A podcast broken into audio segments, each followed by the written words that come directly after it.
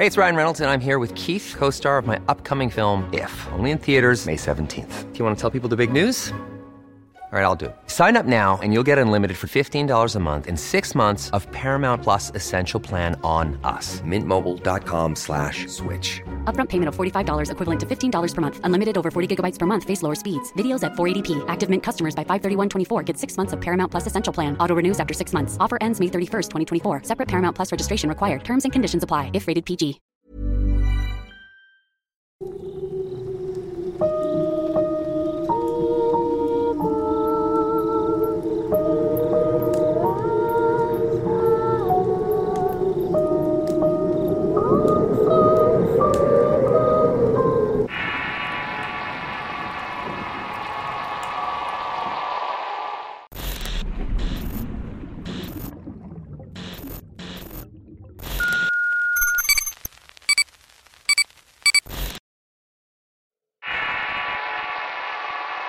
El colgado.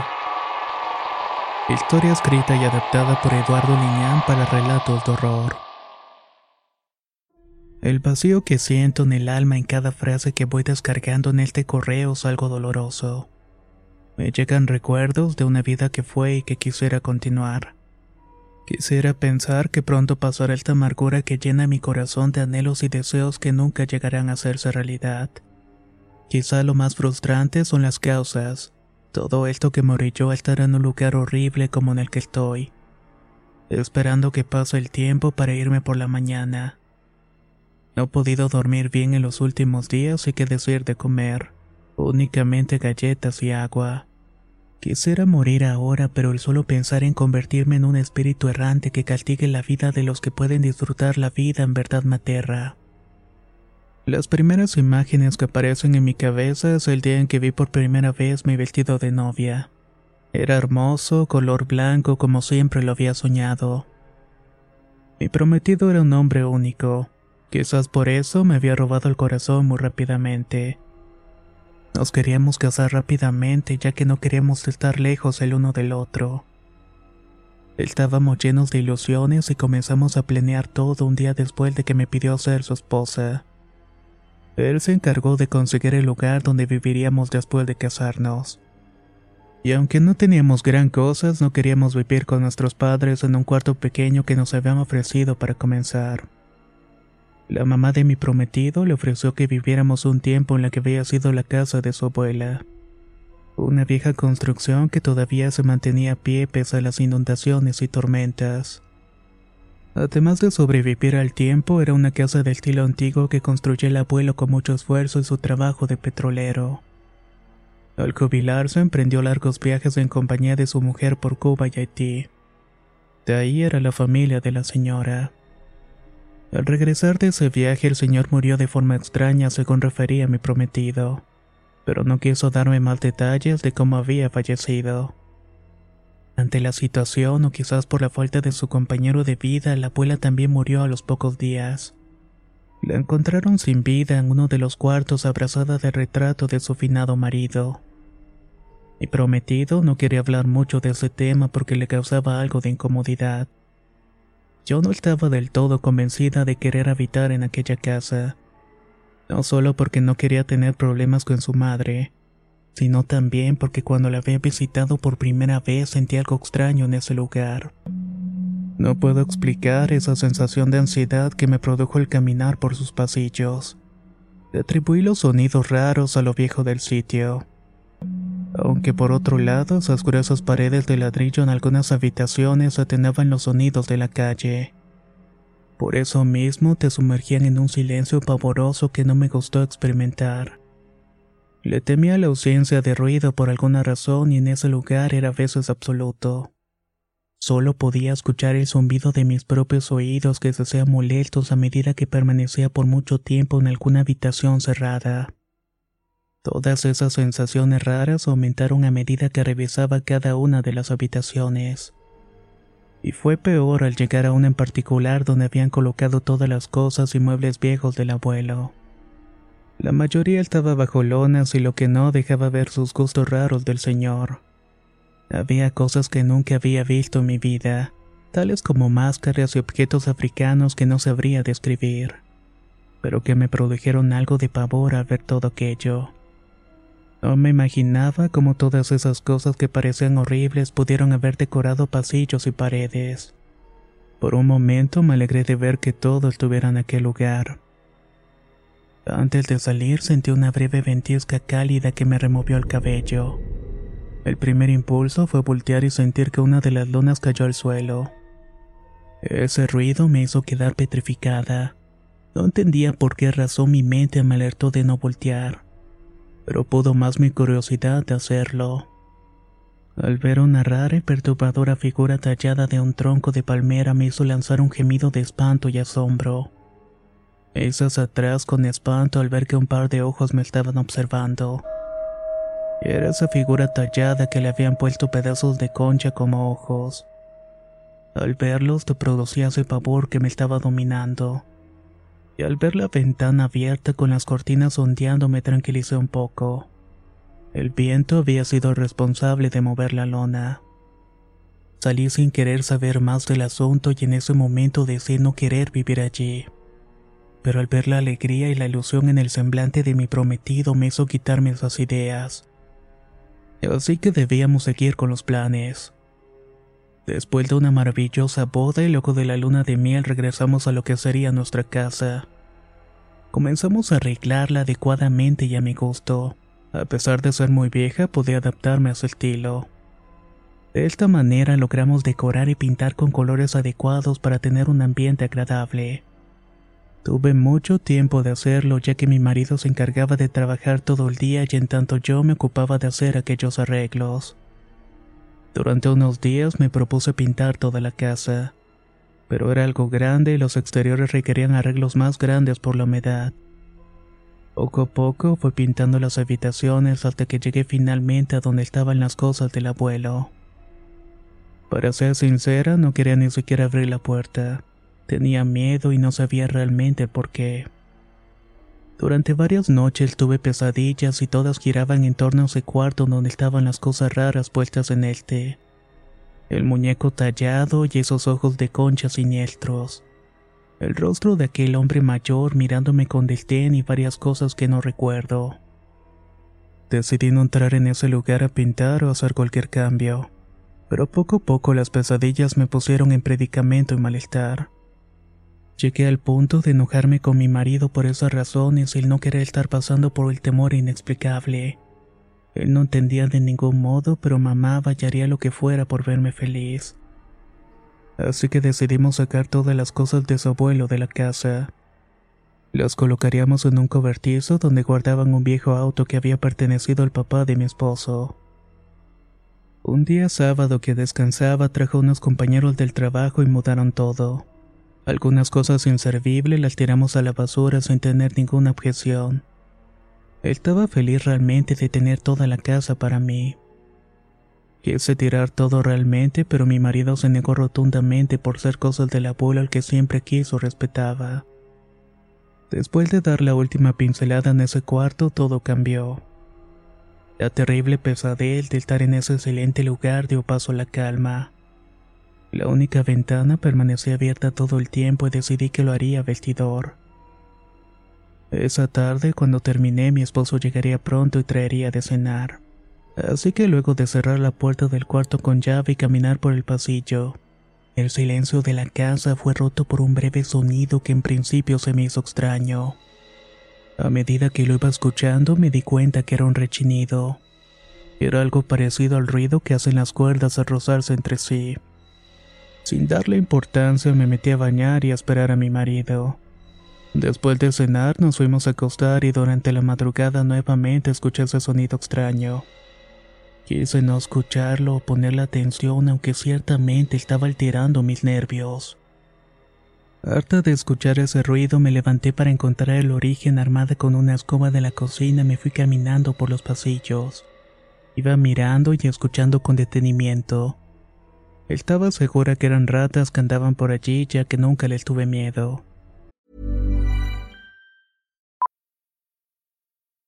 Millions of people have lost weight with personalized plans from Noom, like Evan, who can't stand salads and still lost 50 pounds.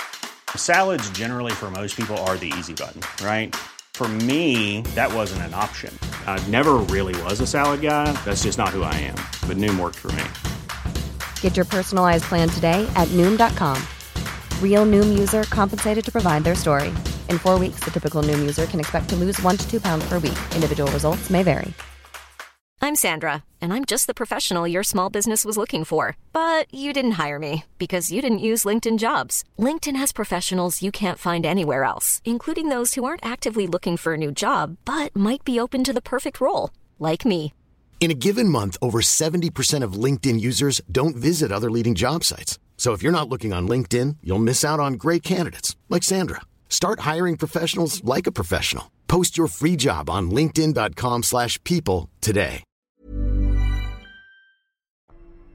Los ruidos se hacían más fuertes a medida que caminaba hasta que llegué al final del pasillo donde estaba la habitación recién pintada. Al estar frente a la puerta de cedro quise abrirla pero un impulso me impidió hacerlo. Ciertamente ese ruido provenía del interior. Quise censurarme y pegar la oreja y quedarme en silencio aferrándome al mango de la escoba. Era cierto, el rechinido era más sonoro y aún con más ruidos como murmullos. Pensé que provenían de la calle o de los vecinos. Quise agarrar valor para abrir y quise llamarle a mi esposo y quise salir huyendo también. Realmente quería olvidarme de ese momento. Pero ese simple acto de abrir la puerta era crucial para vencer mis miedos y ansiedades. Así que respiré profundo y abrí con cautela. Hice un rechinido largo y maldije porque no quería hacer ruidos y cuando por fin estuvo abierta. Lo único que vi en el interior era total oscuridad. Quiero que se imaginen cómo es estar en un lugar carente de luz, carente del calor de la noche y con solo rechinido proveniente del interior. Mi mente intentaba comprender qué estaba pasando y no era posible la inmensa oscuridad de ese lugar. Ni siquiera la ventana del fondo se podía ver. Pensé que era un engaño de mis ojos por no tener los lentes puestos. Me apegué a esa idea para no caer en la locura de no encontrar respuestas. Luego estaba a rechinar que parecía más sonoro y provenir de algún punto del cuarto. No quería entrar. De algún modo pensaba que al hacerlo la puerta se cerraría detrás dejándome a merced de lo desconocido. Así que con cautela tiré la mano para encontrar el interruptor por un lado de la puerta. Apenas entré unos instantes en ese lugar y sentí helado. Con un breve impulso de valor me estiré lo que pude y con la mano temblorosa apreté el interruptor. Luego la luz se comió un poco de las tinieblas. Lo que estaba frente a mí y aquello que hacía el rechinido era algo horrible y macabro. La incredulidad fue tan grande como el terror de ver a un hombre colgado. Estaba meciéndose de un lado para otro y eso era lo que rechinaba. La tensión de la soga amarrada a su cuello. Tanto sus ojos como la lengua hinchada salían de su rostro morado por la falta de aire.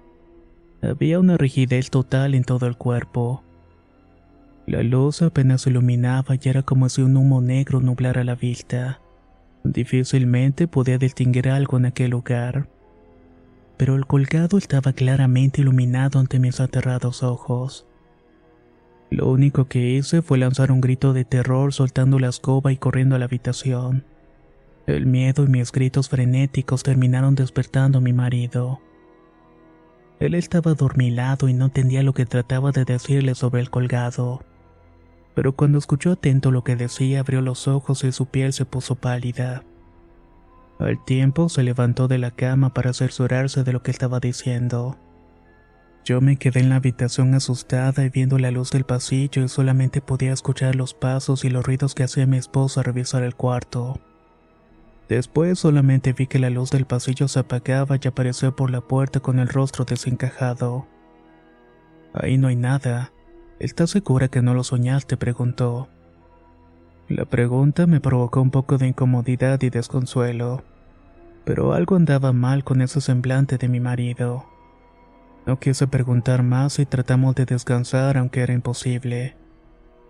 Por la mañana y después de despedirlo me quedé nuevamente sola en la casa con ese silencio que me pareció incómodo. Aunque al poco rato de estar pensando en qué hacer y cómo marcharme de esa casa escuché el camión de la basura. Así que tuve que sacar la que tenía acumulada y después de hacerlo escuché unos ruidos provenientes del patio trasero de la casa. Eran sonidos de tambores. Un sonido muy sutil que parecía interminable. Era como si los vecinos estuvieran jugando con tambores o algo parecido. No le di importancia y decidí irme a la casa de mis padres en tanto llegaba la hora de volver para darle de cenar a mi esposo. Con pesadumbre lo hice ya que no quería estar allí. Tenía miedo, un miedo que impedía pensar o razonar. Esa noche mi marido estaba demasiado serio y no quería hablar conmigo por alguna razón. Pensaba que había sido por su trabajo o algún problema que tuviera. Mientras cenábamos no pude evitar escuchar el sonido de los tambores provenientes del patio, asomándome para ver si algún vecino tenía una fiesta y nada. Todo estaba tranquilo. Mi marido agradeció la cena y se fue a bañar para luego dormir. Hice lo mismo, pero estaba muy nervioso para poder dormir tranquila. Aunque no escuchaba los rechinidos, ese sonido de tambores empezó a taladrar mis oídos. Era imposible dormir así parecía que mi esposo no escuchaba nada. Harta me levanté para ver quién hacía ese ruido porque era hipnótico. Mis emociones y pasos me condujeron hacia la puerta de la cocina para salir al patio. Ahí sentí la frescura de la noche y un olor a quemado que provenía de no sé dónde. El ruido de tambores al parecer provenía del cobertizo donde estaba el auto viejo y las cosas del abuelo. A medida que daba cada paso se hacía más fuerte ese ruido y antes de asomarme, me detuve pensando que quizás iba a pasar una amarga experiencia como la de la noche anterior. Algo me estaba llamando y no sabía la razón. En ese momento un breve ápice de entendimiento me hizo volver. Los tambores se callaron al entrar en mi casa y regresé a la habitación. Pero para mi sorpresa no estaba mi marido acostado en la cama y pensé que había ido al baño. Pero la luz estaba apagada por lo que comencé a buscarlo por todas partes. Encendí todas las luces sin encontrarlo y al ver que su auto estaba estacionado y la puerta cerrada con seguro me preocupé. Solamente quedaba un cuarto para ir a revisar. Al dirigirme a la habitación cerrada dije su nombre antes de abrir y al hacerlo esperaba encontrar la oscuridad total. Pero en vez de eso vi a mi marido parado en medio del cuarto sin hacer nada. Estaba tan solo ahí sin poder moverse. Espantada me acerqué a él y al verlo casi me voy de espaldas al mirar su semblante. Estaba ido y tenía su rostro mirando al techo con los ojos en blanco. Asimismo tenía la boca bien abierta intentando decirme algo. Lo sacudí con la esperanza de que reaccionara, pero fue inútil. Mi desesperación y mis lágrimas por verlo así me llevaron a gritarle y a bofetearlo. En ese momento sus ojos volvieron mirándome como si no me conociera. El rostro sin emociones cambió por uno de ira. Fue directamente sobre mí gritándome y tomándome de los cabellos de forma violenta. Entre sus reclamos repetía una y otra vez que dónde estaba su zambi. No entendía lo que me estaba diciendo, pero ese hombre no era él. Estaba fuera de sí cuando sentí sus manos rodeando mi cuello. Sentí que sería todo y que todo terminaría allí. Mi muerte llegaría de las manos del hombre que tanto amaba. Era real todo ese momento de tensión. Tan solo cerré mis ojos para esperar la muerte y al sentir que sus manos se quitaban me di cuenta de que había reaccionado. Con ojos llorosos y una voz quebrada tan solo me dijo que no comprendía qué pasaba. Estaba tan asustada que no quería estar cerca de él. Así que corrí inmediatamente a la habitación para encerrarme. No sé cuánto tiempo estuvo ahí suplicándome hasta que lo escuché cerrar la puerta fuertemente haciendo retumbar las paredes. En ese momento aproveché para salir a la calle y buscar un taxi que me llevara con mis papás. No sabía qué hacer y estaba tan desolada y dispersa cuando llegué con ellos. Me descargué llorando ante todas las situaciones horribles que estaba viviendo. Con el paso de los días no tuve noticias de mi esposo. Me preocupaba que estuviera bien, que estuviera comiendo y quisiera buscarlo a su trabajo.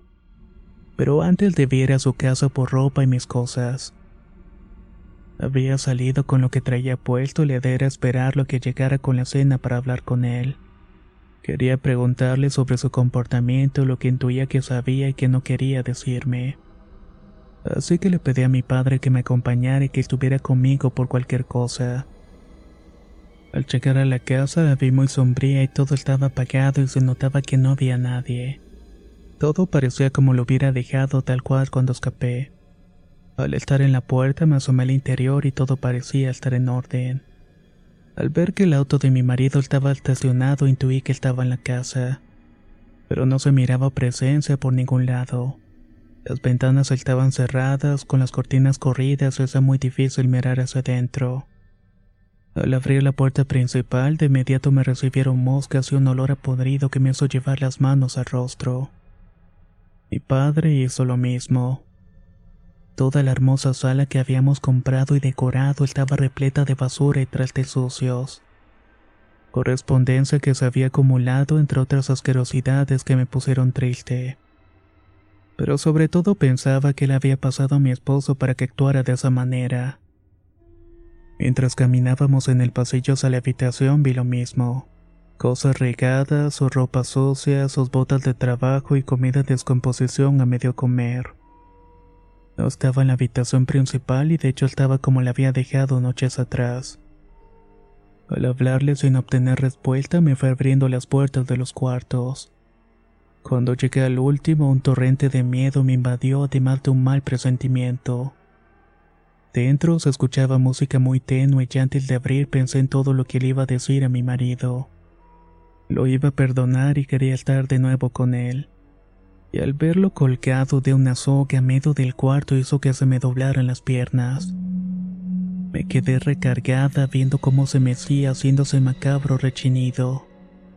Pensé por un momento que aquello era una visión como la que había visto la madrugada anterior.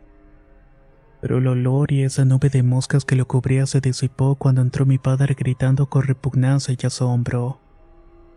Todos los insectos volaron mostrándome el rostro hinchado y podrido del hombre que amaba, recordando al mismo tiempo su hermoso rostro cada que despertaba a su lado. Pero ahora era un despojo que tenía días de haber muerto. No podía gritar o llorar porque estaba en shock. Dentro estaba una vieja radio de madera que permanecía encendida con alguna estación de radio. También estaba esa figura horrible tallada de ojos de concha que parecía mirar complacida el espectáculo macabro. Además de varias figuras y máscaras de madera negra que le daban un ambiente más siniestro a todo. Y también estaba el sonido de los tambores uno que escuchaba repitiéndose en mi cabeza una y otra vez. De pronto sentí el toque de mi padre, y lo siguiente fueron imágenes difusas y preguntas. Su familia me estaba señalando y más preguntas en su funeral. Fue durante una noche que finalmente reaccioné y todo ese dolor y terror salió para hacerme llorar inconsolablemente. Quería en ese momento ir a su tumba y enterrarme con él Quería correr a donde fuera para escapar del dolor y el terror que sentía. Pero más que nada quería respuestas. Respuestas que no llegaron hasta días después. Estaba sumergida en la depresión mirando las fotos de mi boda una y otra vez. Pero alguien tocó el timbre y momentos después mi madre me avisa que mi suegra quería hablar conmigo. Yo no quería, pero la curiosidad me hizo atenderla. Estuvimos un buen rato sentadas en los sillones viéndonos sin decir absolutamente nada. La primera en romper el silencio incómodo fue ella. Lo que me dijo me hundió más en la locura. Vengo por las llaves de la casa y dejarte la última voluntad de mi hijo. Debes por lo menos saber como yo de qué forma murió. No me quiero quedar con toda esa carga. Mi papá era un demente y creía en cosas horribles cosas que nunca podrás comprender. Arrastró a mi madre esas creencias oscuras y peligrosas y ambos pagaron con su propia vida. Nunca imaginé que mi maldito padre diera cuenta de la vida de mi hijo, pero ya ves, tomó su vida para seguir haciéndonos daños. Ahora te tocó a ti. Tanto él como mi hijo se colgaron para honrar sus creencias, una vida por otra. Aquí te dejo lo que queda de todo ese dolor que es tuyo. Dicho esto, dejó una caja de zapatos en la mesa de centro y se levantó. Sin despedirse salió de la casa así como había entrado, sin emociones y sin un ápice de lástima. La caja contenía una carta y unos papeles de su seguro y me interesó mucho la carta. En ella decía que me pedía perdón por todo y que las decisiones que tomara se las debía a su abuelo. Él se había quitado la vida en ese cuarto por razones que no había podido explicarme. Sentía que su abuelo le hablaba y obligaba a hacer actos ruines y horribles que no quiso decir en la carta. Pero su única solución era también quitarse la vida para protegerme. Se despidió diciéndome que me amaba y eso me hizo llorar y maldecirlo al mismo tiempo. Más que nada por no llevarme con él. Días después, ante la depresión tan horrible que estaba pasando, me sentí perseguida por el recuerdo de los colgados. Así que huí de mi casa para irme a no sé dónde. He estado viviendo en distintos lugares quedándome en hoteluchos, yéndome de un lugar para otro y el dinero pronto se me va a acabar. Sé que quizás voy a terminar en las calles. No quiero mi vida y no quiero regresar al recuerdo que me hiere y que me aflige. Sobre todo no quiero recordar a los colgados. La pudrición de sus rostros y esos sonidos de tambor y cantos que taladran mi cerebro. La imagen del zambi del abuelo con sus ojos de concha me acompañará todo el tiempo. Esperando quizás que también le ofrezca mi vida y lo he pensado. Y a veces miro las ramas del árbol e imagino mi cuerpo colgado de un lado para otro, haciendo aquel tétrico rechinido de la cuerda.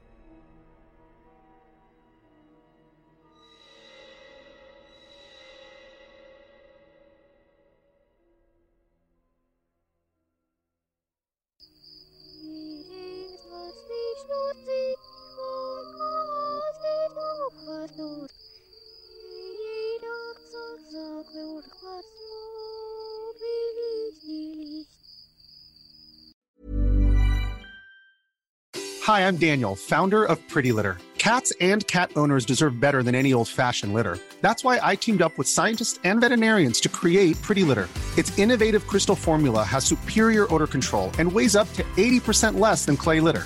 Pretty Litter even monitors health by changing colors to help detect early signs of potential illness. It's the world's smartest kitty litter. Go to prettylitter.com and use code ACAST for 20% off your first order and a free cat toy. Terms and conditions apply. See site for details.